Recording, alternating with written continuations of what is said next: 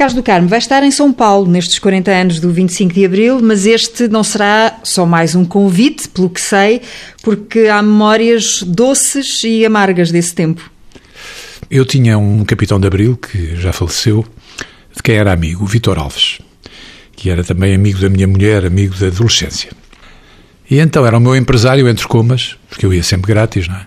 Dizia-me: Olha, tenho trabalho para ti e, e eram sempre coisas fáceis. Mandavam-me para Caracas, mandavam-me para Newark, mandavam-me para o Rio de Janeiro, que eram terras que na altura exultavam com o 25 de Abril. Era uma coisa dificílima.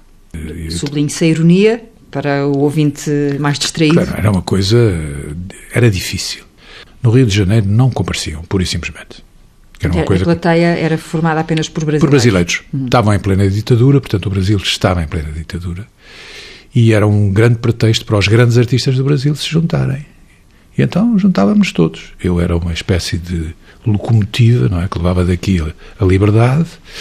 E então era o Chico, era o, o Gonzaguinha, tantos que já desapareceram, o Vinícius.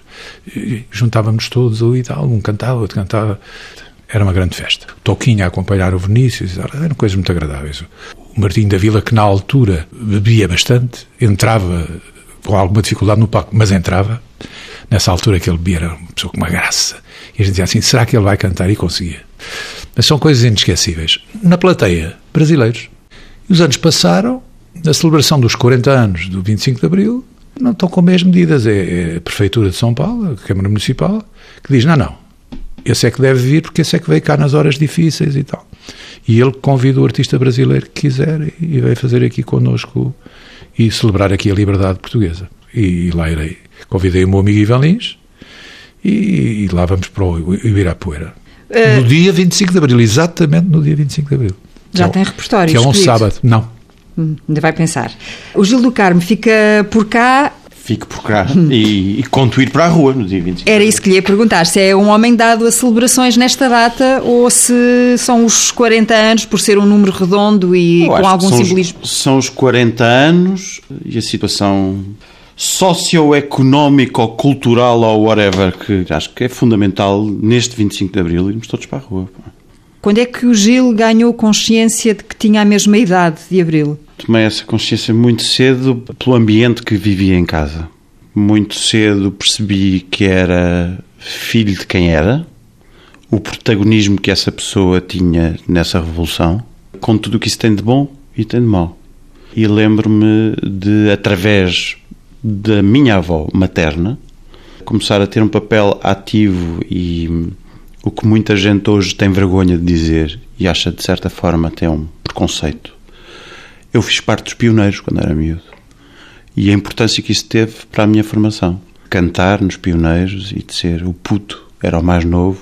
E lembro-me do interessante que era os convívios nos pioneiros. E a partir daí, dessa forma tão engraçada que era no PREC, os pioneiros, acho que comecei a ter consciência do que era Abril e o 25 de Abril, eh, muito miúdo.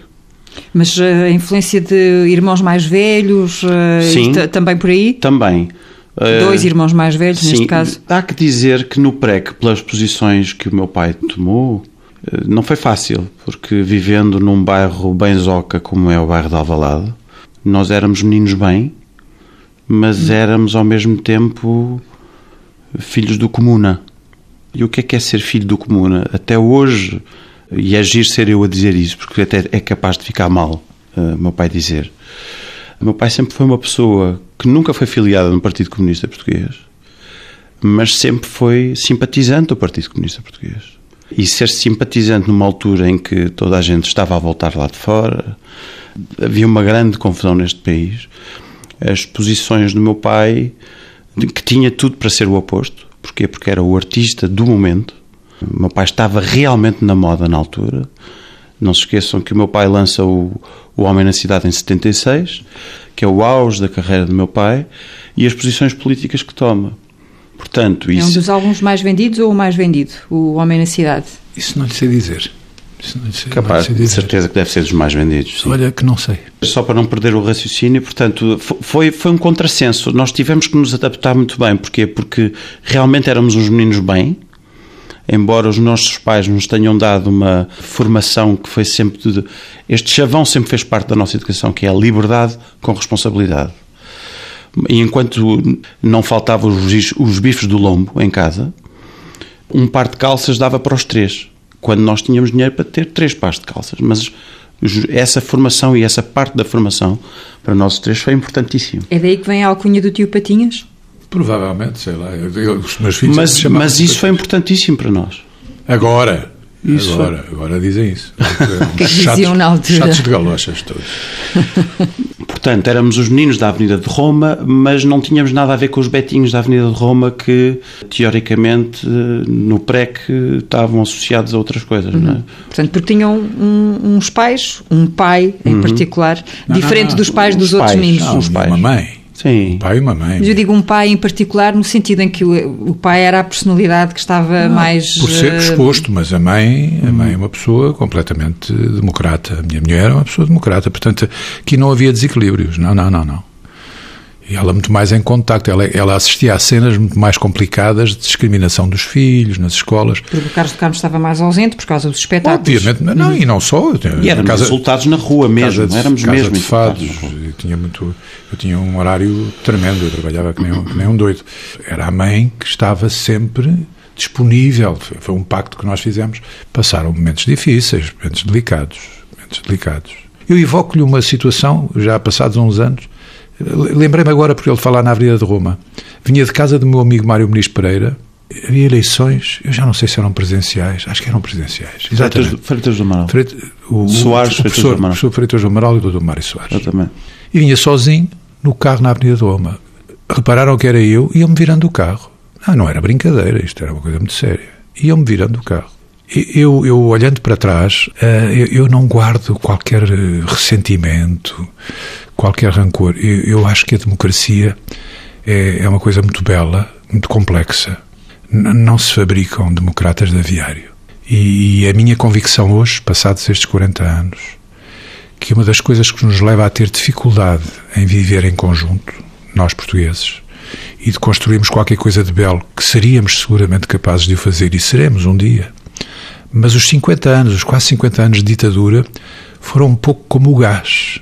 Uma coisa que não. Sabe o que é? Não, não se vê, infiltra-se, cheira-se. Mas não é obrigatório que seja até morrer, mas fica hum. qualquer coisa. E, e sente-se isso no medo. Asfixia. No, asfixia. E, e daí a razão da não opinião, das tomadas de posição das pessoas. Agora estamos a falar daqueles tempos ou estamos a falar dos não, tempos não, atuais? É, naqueles tempos eu dou-lhe um exemplo com muita graça. A primeira vez que cantei depois do 25 de Abril foi numa terra chamada Arcozelo da Serra. E o festeiro, um homem baixinho, simpático, me ofereceu um queijo inesquecível. E deve ter sido mesmo, até hoje, pelos vistos. Inesquecível, era um queijo de uma qualidade extraordinária. E eu, com o ar mais natural, perguntei-lhe: então e o 25 de Abril? Disse-me assim: olhe, o 25 de Abril vai tudo no carreirinho. Mas depois, se eu vir que no carreirinho não me agrada, eu, eu salto, eu saio fora. Eu nunca me esqueci desta imagem. E isso foi mais ou menos quanto tempo depois do 25 de Abril ainda se recorda? Poucos dias. Poucos, dias. dias. Todas as histórias uh, que tem, e serão muitas uh, seguramente, quando mexem connosco uh, são uma coisa, quando mexem com os filhos são outra. Isto para recuperarmos o, o, ponto onde tínhamos ficado. Tem razão, mas é, é, era aí que eu queria chegar, era a questão do ressentimento. Eu tomei uma posição, mas eu, eu, eu por natureza, minha maneira de ser, eu não sou radical em nada na vida. Eu sou, por exemplo, cristão, não sou católico praticante, mas sou crente Sou do Belenenses, que é uma coisa que não está a dar, e sou um homem de esquerda no sentido ideológico, do humanismo. Tive o privilégio de, ser amigo do Dr. Cunhal. Foi um privilégio. O Dr. Cunhal e eu falámos muito poucas vezes de política. Falámos muito de arte, falámos muito da vida, dos netos. Isso criou entre nós uma relação que, quando eu estive doente, ele ligava todos os dias para a minha mulher para saber da minha saúde. Portanto, criou-se uma relação muito particular e eu ganhei muita admiração por ele. Uh, isso teve a sua importância também. O que acontece é o seguinte: é que eu não perdi de vista os dramas que estavam à minha volta. Porque houve dramas e não foram pequenos. Eu estou a pensar, por exemplo, no que aconteceu com os portugueses que estavam em África. E eu disse, eu acho que cada um tem que colaborar à sua maneira. E eu lembro perfeitamente da minha mulher e eu, de acordo, cedermos a nossa casa de férias da Caparica, seis ou oito meses, foi muito tempo, até as pessoas se organizarem. É uma família de seis pessoas que eram da família de um dos nossos empregados no, na Casa de Fados. Portanto, cada um daria a colaboração que pudesse dar. Se cada um fizesse isto, tinha sido muito menos dramático. Porque eu tinha estado a cantar várias vezes em Angola e Moçambique, no tempo, portanto, do colonialismo, e pude perceber que, de certeza absoluta, isto eram traumas que se iam arrastar, porque nos dias de hoje, 40 anos depois, começam com mais naturalidade a escrever e a falar sobre o assunto. O trauma do retornado. Mas que há ressentimento. Há sempre ressentimento. Porque, na realidade, a descolonização devia ter sido feita antes da guerra, como os outros países fizeram. E provavelmente as coisas não tinham tido este trauma, porque o português adapta-se em todo o lado. Tinha era que ficar num país que não era o dele. Ponto final. Quem quisesse ficar, quem não quisesse ir embora. E portanto as pessoas viraram-se contra, contra quem nos deu a liberdade. E eu achava isto bizarro. Eu dizia assim: mas isto está tudo errado, as pessoas estão a ver isto tudo ao contrário. Eu lembro-me no Alentejo de conhecer um homem jovem que tinha só dois dentes e que pela primeira vez estava a comer bifes. Nunca tinha comido na, na vida dele um bife, uma carne. Isto é um manancial de, de, de, coisas que se passaram na minha terra que a gente diz assim: ah, eu vivo confortavelmente porque as pessoas pagam e eu canto e, e estou bem na vida. E estou-me nas tintas para os desprotegidos. Não, não estou. Isto não é paternalismo nem demagogia. Não estou.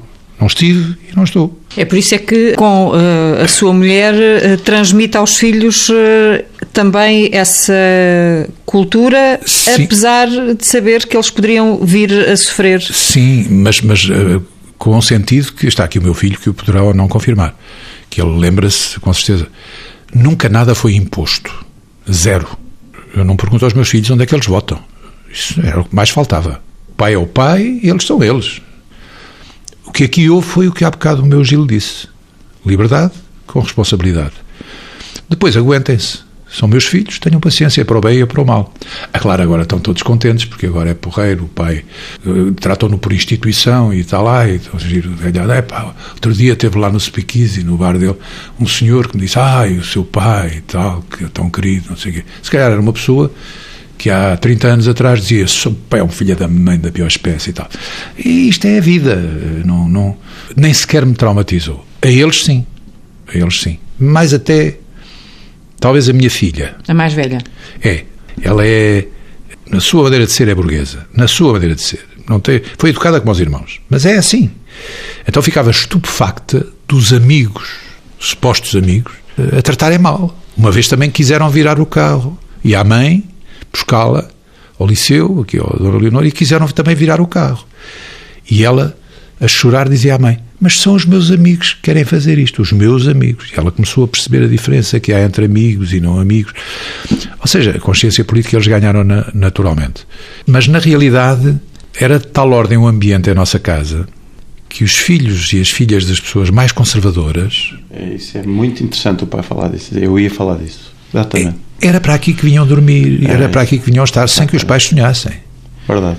Porque era aqui que se sentiam bem, sentiam a liberdade, mas a liberdade, como imaginará, não era uma libertinagem, aqui em casa era uma não. liberdade. E a minha liberdade mulher, de poder falar, de poder tudo, estar estarmos, sem sentir estarmos, uh... confortabilidade. Percebe? Hum. Eu entrar e Estamos tu... a falar de que idades? Eu faço bastante diferença dos meus irmãos. Ciclo preparatório liceu, uhum. e eu era miúdo, estava. Portanto, portanto adolescência. E eles, eles já estavam quase a entrar na adolescência. Uhum. Os meus irmãos trazerem muitos amigos e porque, porque era complicado em casa, realmente. E o Gil ficava de fora a escutar as conversas, davam-lhe, deixavam-no participar. Isso sempre fez parte da nossa, da nossa casa. Em nossa casa não há chaves, em nossa casa não há. Tudo é partilhado. O bom e o mau também, lá está. Não, lembra, ele armado em sonso, dizendo, ah, e tal, eu ouvia. É, ele era pequenino, com todo o respeito por quem nos está a ouvir, mas era um bom sacana. Uma vez, lá embaixo, na entrada, estava uma miúda loira, ele era pequenino, era muito pequenino. Estava uma miúda loira muito bonita, pequenina também. E ele queria lhe dar um beijo e a miúda não queria.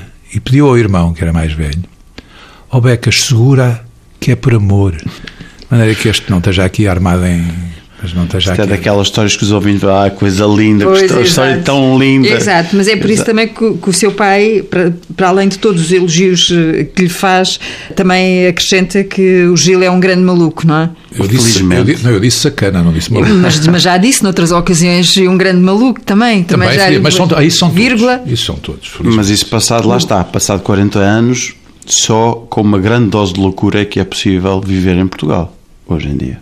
Acho que realmente temos que estar aqui com uma dose de loucura muito séria para perceber, nomeadamente, que uma Constituição feita no PREC, que é um tratado de beleza, que é, se formos analisar na Europa dita civilizada, um documento brilhante, eh, que só é possível fazer-se após uma revolução em que não há um morto, não é?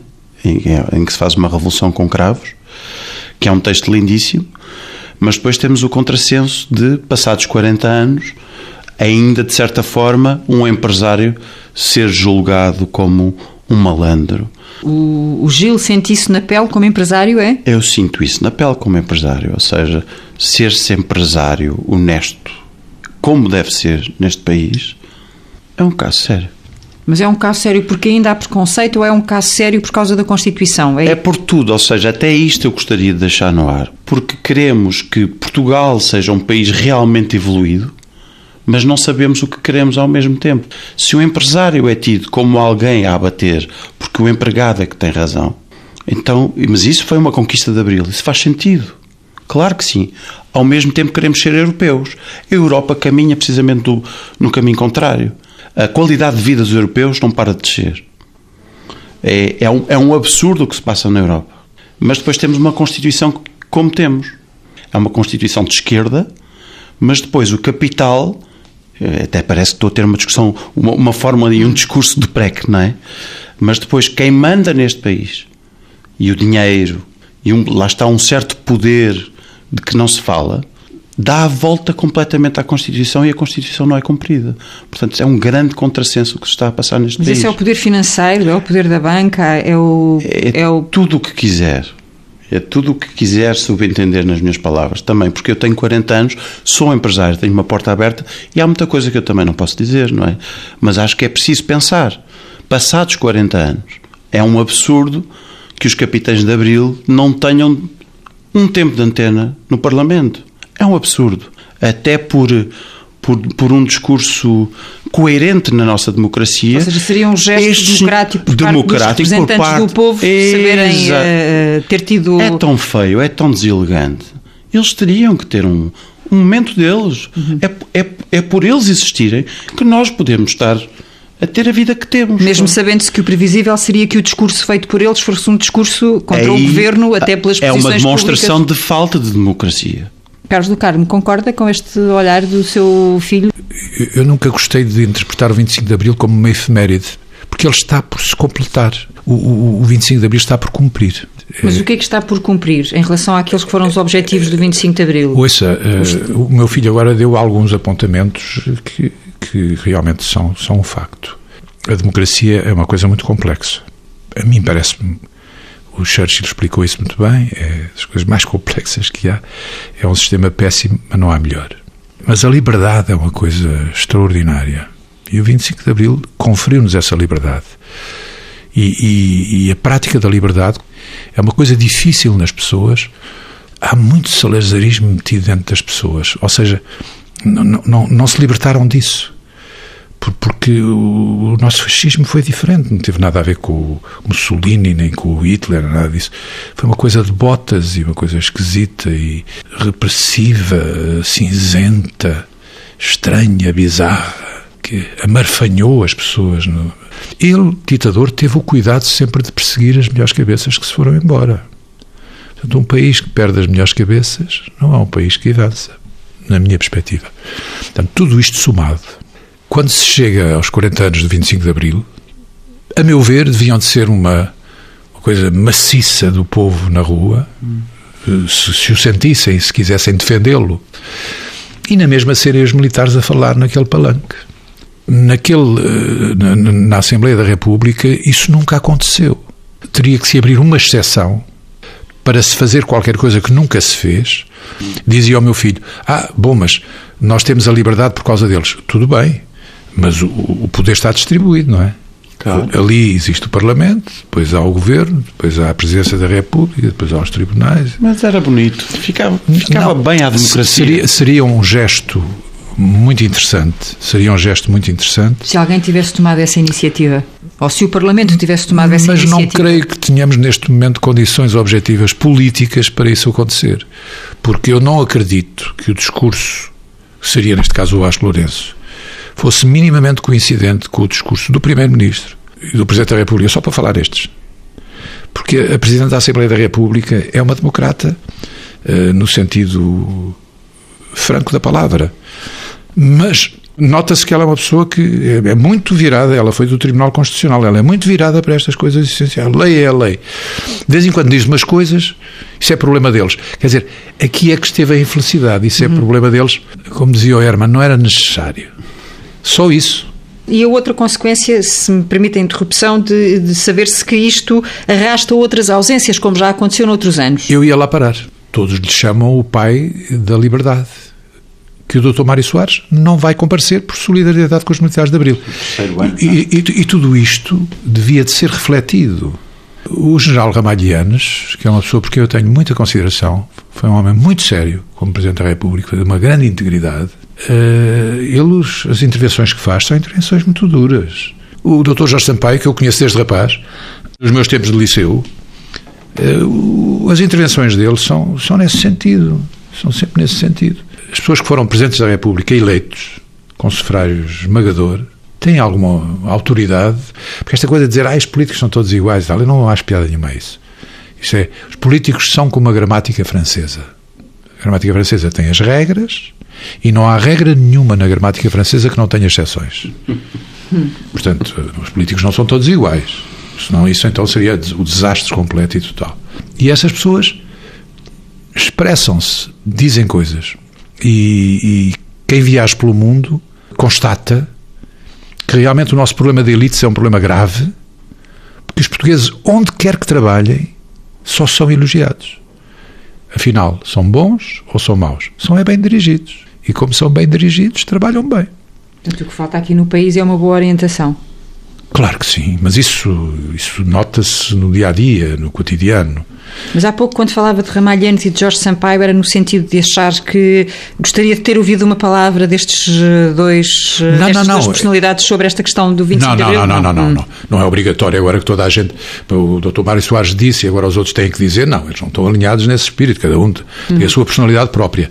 São é pessoas que, quando fazem intervenções, eu escuto-as com atenção, e são intervenções de pessoas muito preocupadas, muito preocupadas, porque gostam genuinamente deste povo e não estão com a cerviz dobrada. Devo dizer o seguinte: eu, eu, já bati o suficiente no Presidente da República, não vou, não, não vou voltar a isso. Isso é um lugar comum para mim. Foram 20 anos consumidos da minha vida, foi o azar dos Távoras. Pronto, está dito. Já disse, já repeti. Mas depois há uma coisa. Pega-se no engenheiro de Sócrates que dizia e depois desdizia. Mas afinal, este homem que é primeiro-ministro, este jovem, disse uma coisa na véspera das eleições e começou imediatamente a fazer o oposto. Isto é que desacredita os políticos. Isto é que faz perder a esperança às pessoas. Não tenham medo de dizer a verdade. Nós estamos sem dinheiro e vamos precisar de fazer assim, assim e assim. Digam às pessoas. Que estamos sem dinheiro já foi dito. O problema é o que se vai fazer, não é? Às pessoas. Mas digam, digam às pessoas. Se um cidadão fez um pacto com o Estado, trabalhou a vida inteira e entregou o seu dinheiro, ele tem direito a recebê-lo de volta. Se lhe o querem cortar, tem que lhe explicar porquê. Tem que ser uma coisa séria, muito séria. Isto acontece das pensões, não é? Das porque, porque eu não quero depois falar no que se roubou aqui durante estes anos. O que se roubou é uma coisa deslocada. Não era preciso fazer isto ao povo se não se tivesse roubado assim. Nem sequer estou a falar no exemplo-chave que é o, o BPN, porque depois é esta coisa curiosa. Espanha, Itália, França. Qualquer pessoa de colarinho branco, de topo, que faz uma coisa destas, vai preso, vai para a cadeia, mesmo. O Berlusconi fugiu a isto tudo e anda como doido a ver se consegue. Não vai conseguir.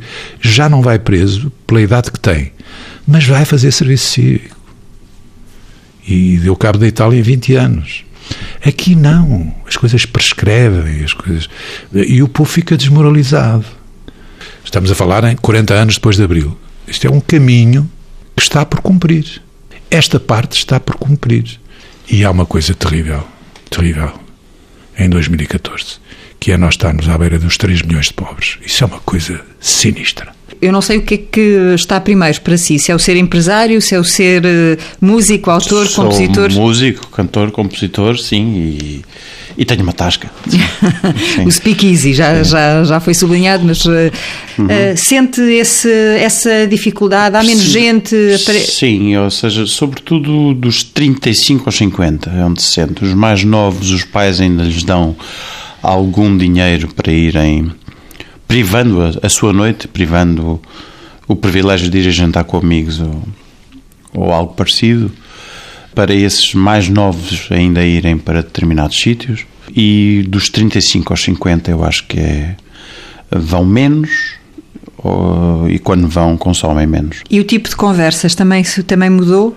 E o tipo de conversa também, ou seja, também se senta, eu acho que as pessoas vão uh, usufruir de um pouco de noite para exorcizar o dia. As pessoas andam mais cabisbaixas, andam mais tristes. E... Portanto, sente este desânimo de que sente, falava sente, o seu pai. Sente. Não é à toa que na Tasca, com a minha equipa, realmente fazemos para que todas as noites as pessoas se sintam protegidas e não oásis, para que esse, esse pedaço de noite seja, seja passado de forma diferente. E com a música, como é que é essa relação? Ao jovem Gil, uhum. não, não basta ter o apelido do Carmo. Antes, pelo contrário.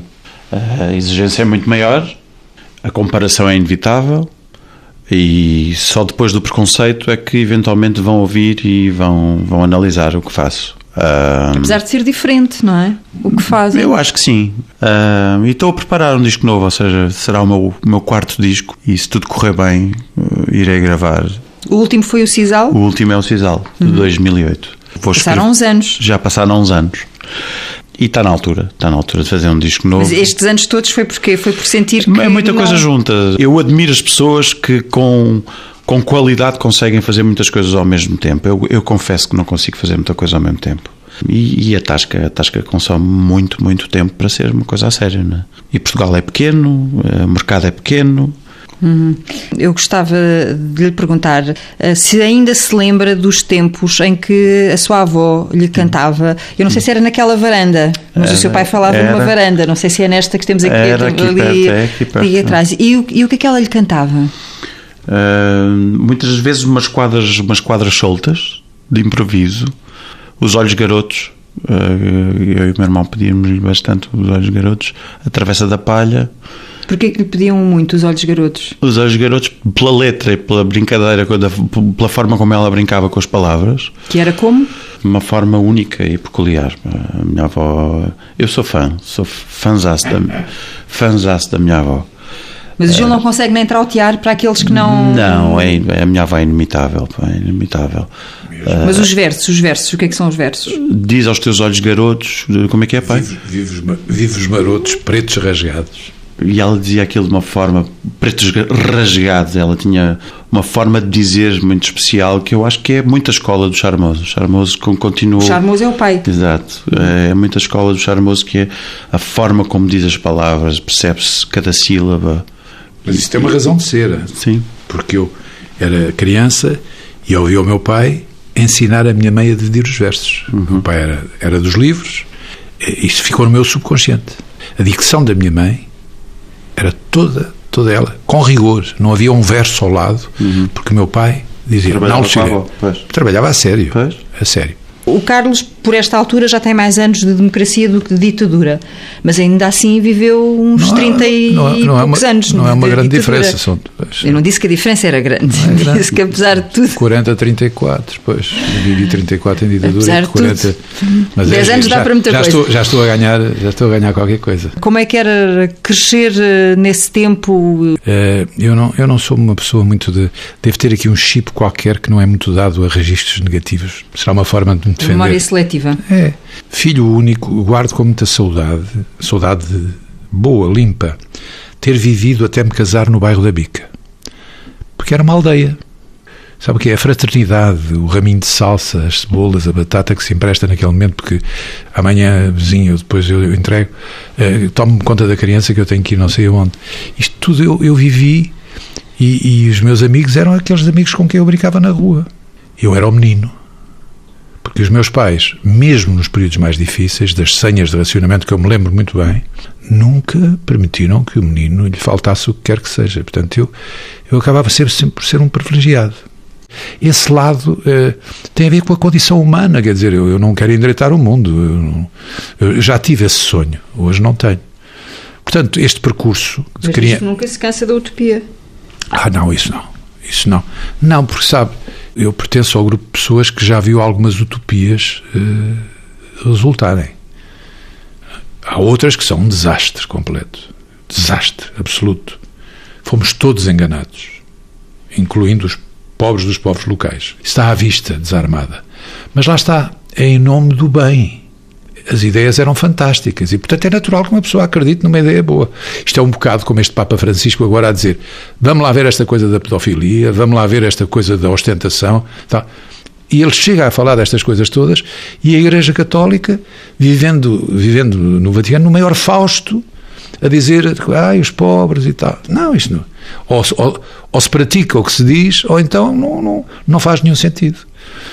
E, e, portanto, esse lado, eh, esse lado da natureza humana é um lado que eu lamento, mas eh, nós temos todos nós o lado bom e o lado sombrio. Para terminar o raciocínio do que me perguntou, fiz a minha adolescência uh, no Liceu Passos Manuel, que era um liceu fantástico. Era um liceu democrático nós uh, rebelávamos e tínhamos alguns professores. Lembramos-nos bem deles. E digo lembramos-nos porque os velhinhos barrigudos e de cabelos brancos encontramos de três em três meses e fazemos os nossos jantares do Passos Manuel. Agora já é mais chato, já é mais complicado, porque toda a gente se queixa do ombro, da perna e tal. Mas de antes não, era, era uma grande farra porque falávamos das coisas de, da nossa adolescência, e depois passávamos para os dias de hoje.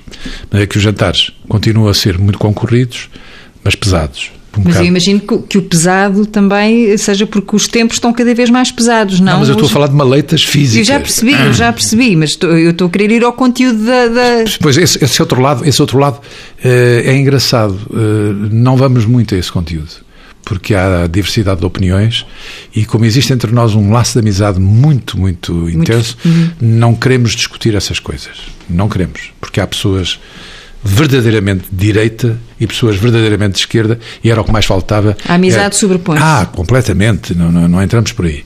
Um, um médico, eh, agora aposentou-se eh, e fazia-nos os TAC, as TACs fazia ele.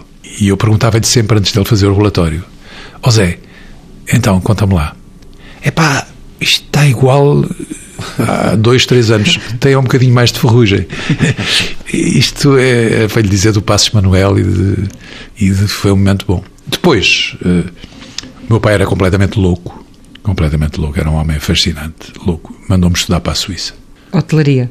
Não, antes disso fui aprender línguas. Eu falo seis línguas, portanto, mas foi à séria. Com certificados de, de universidades que nos iam no final examinar.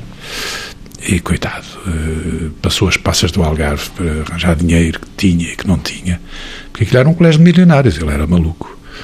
Eh, foi estupendo na minha vida, foi extraordinário. Depois fiz a hotelaria e depois vim-me embora e tinha os meus projetos, que não tinham nada a ver com a vida artística, tinha os meus projetos, e ele morre-me, assim de repente, aos 21 anos.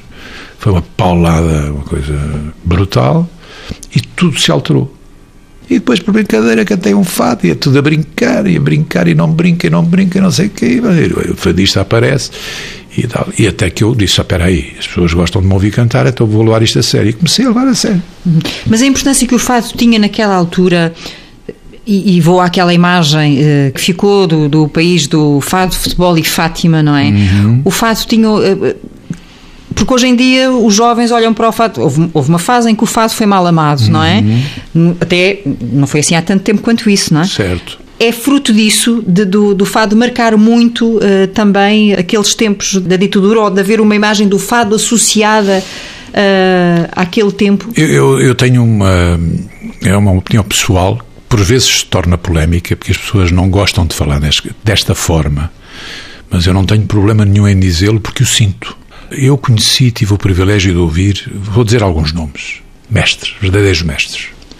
O Alfredo Marceneiro, o Carlos Ramos, a Hermínia, a Lucília, a minha mãe, a Maria Teresa de Noronha, que era uma coisa divina. Acima disto tudo, noutro campeonato, uma voz única, que era a voz da Amália. Uma voz única. Portanto, aqui o que se trata é o seguinte: há uma coincidência desta voz única do fado existir durante o tempo da ditadura. Isto é uma coincidência. Só se fossem estúpidos, só se fossem estúpidos é que negavam uma coisa destas. Portanto, o fato tinha era censura, como tinham as outras canções e como tinha a vida portuguesa, os jornais. E... Há bocado falava-me, depois a gente jovem aderiu. Eu, quando comecei a cantar o fado, cantava para o público da minha mãe, para essa, para essa geração. Achavam muita graça e diziam assim: Ah, gosto de ouvir o miúdo, mas a mãe e tal. Eu habituei-me a ouvir isto. Depois começaram a vir pessoas da minha geração. Portanto, quando você vê gente de 70 anos nos meus concertos, é gente que me acompanha desde os 20 e tal anos. Hoje canto para os filhos e para os netos. É engraçadíssimo. É como nos concertos dos chutes e pontapés. Vai, eh, vão as gerações todas. Eu sou mais soft, nem chutos, nem pontapés. Eu é tudo mais amortecido. É uma coisa mais, mais para o. Abraço, abraço e beijinhos. Para o contido. Para o contido. sim, mas a não, plateia mas, mas, tem não, a mesma composição, claro não é? Sim, claro que sim. É uma coisa que se tornou de culto e tem o seu peso e, e ainda bem que eles duram estes anos todos. O Gil também é espectador do pai? Assíduo. Gosto, Coitado. gosto. Coitado. Sou fanzaço. Fanzaço. É, é, é meu pai e pode soar pretencioso até. Mas, mas é verdade. Meu, meu pai tem uma tarimba e um, um saber estar em cima do palco que é, que é único. E tem uma, uma à vontade e uma forma de de pegar eh, no público quase como se fosse numa bandeja de prata e, e levá-los onde eles nunca estão à espera. E acho que essa escola de meu pai é única, é única e não é à toa. Um, estando, estando hoje outra vez o mercado a voltar às tábuas, ao, ao mercado dos espetáculos, só quem tem grande carreira e grande prática em cima do, do, palco é que continua a fazer carreira. E não é à toa que, que cada espetáculo do meu pai é mágico e é especial e é diferente, porque porque com a inteligência que tem e a, e a, e a, e a carreira que tem, sabe sempre transmitir algo de novo, positivo e que o público não está à espera. É outro dos lados interessantíssimos na carreira do meu pai.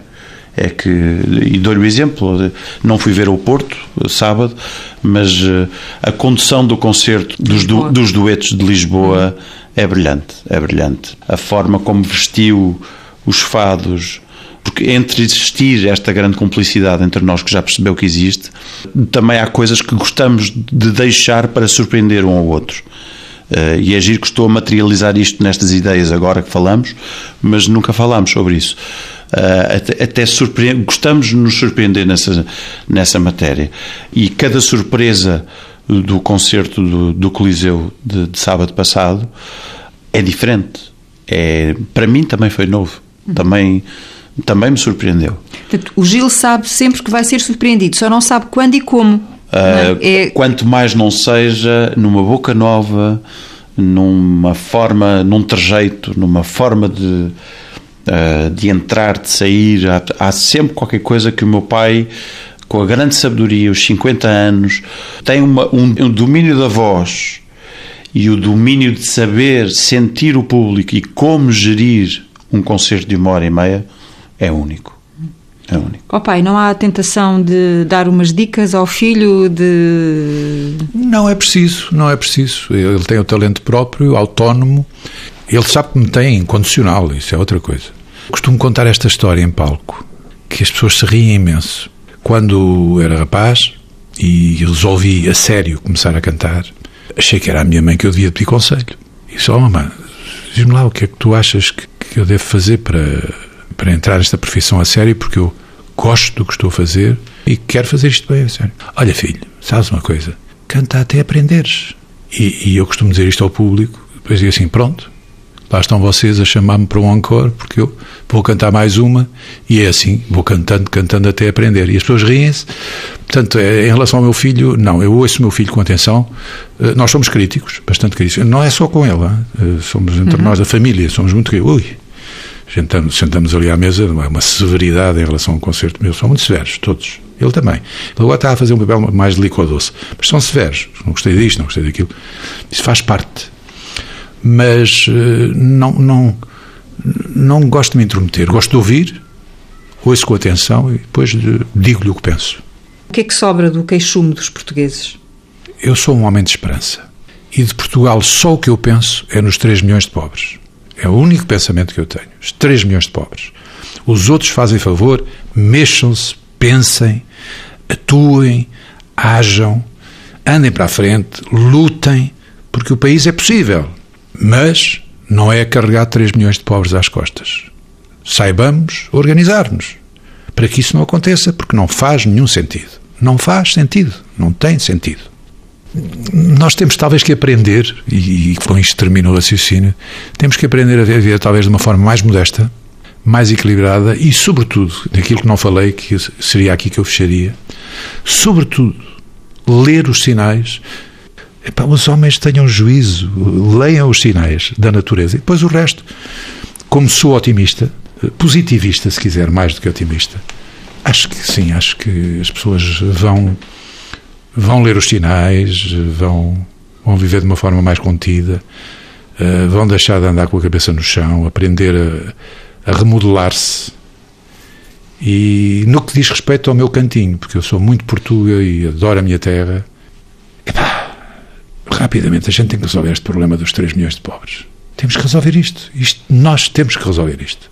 Depois o resto a gente verá, pá, a gente depois aperta daqui, aperta dali. Nós somos os maiores, nós temos gente capaz. Porque, enfim, não temos aí nenhum Salazar a persegui-los para eles se irem embora. Mas cuidado, os mais novos estão a sair embora porque não têm trabalho. Portanto, saibamos resolver e vamos resolver. É tão positivista quanto o seu pai, Gil? Tenho 40 anos, tenho muitos sonhos e hum, tenho muitos sonhos amo este país, amo este país e vivo aqui por opção. Podia ter ficado a viver lá fora e podia estar a viver lá é fora. Estou lá fora também, não é? Também. Uh, e estou cá por opção porque amo a minha cultura, amo o meu país. Acredito, acredito, acredito, uh, embora acho que ainda não estejamos realmente alerta do que temos que fazer. Acho que acho que ainda estamos um bocado distraídos. Porquê? Porque temos realmente um país do caraças. O seu novo disco sim. reflete alguma, alguma destas inquietações? Acho destas... que sim. É interessante referir isso. Acho que sim, sim. Eventualmente chamar-se-á a uma voz. Portanto, não há um dueto com o pai? Nunca se sabe. Estou a saber agora. Está na hora, claro que sim. A música está feita e claro que sim, tem que ser. Sim. Tem nome já essa música? E tudo só para cantar contigo peguei sobretudo na nossa história e destes 40 anos. É, é muito engraçado, nada por acaso. E tudo só para cantar contigo. É um bocado isso.